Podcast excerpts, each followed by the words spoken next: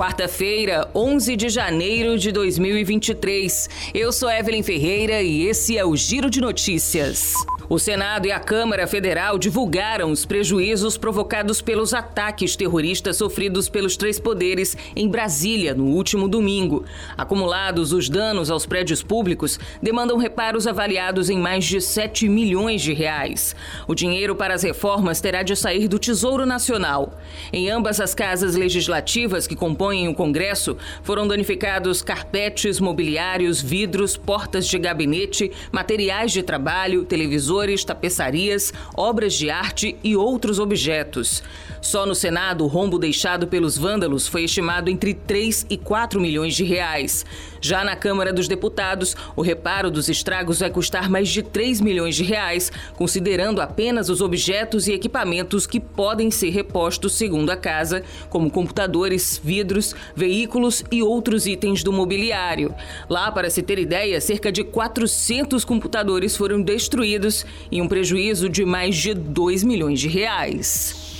O Supremo Tribunal Federal decidiu que os estados não podem mais ser obrigados a repassar o Imposto sobre Circulação de Mercadorias e Serviços, o ICMS, ainda não arrecadado aos municípios. Para a Corte, não há inconstitucionalidade na postergação do repasse da cota do tributo decorrente de programas de benefício fiscal. Mas o STF frisa que deve ser preservado o repasse da parcela pertencente aos municípios quando houver o efetivo ingresso do tributo nos cofres públicos estaduais. A tese fixada foi a de que programas de diferimento ou postergação de pagamento de ICMS não violam o sistema constitucional de repartição de receitas tributárias previsto no artigo 158 da Constituição Federal. O governo federal pretende retomar imediatamente todas as obras inacabadas. É o que defende o ministro da Educação, Camilo Santana, após reunião com o presidente Luiz Inácio Lula da Silva nesta terça-feira.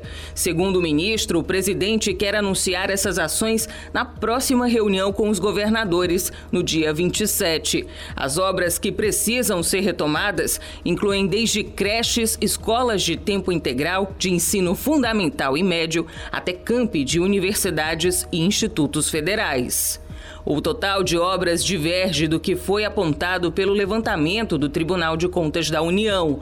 O documento mostrou a existência de 3.993 obras atualmente paralisadas na área, das quais 74% se concentram no Nordeste e no Norte.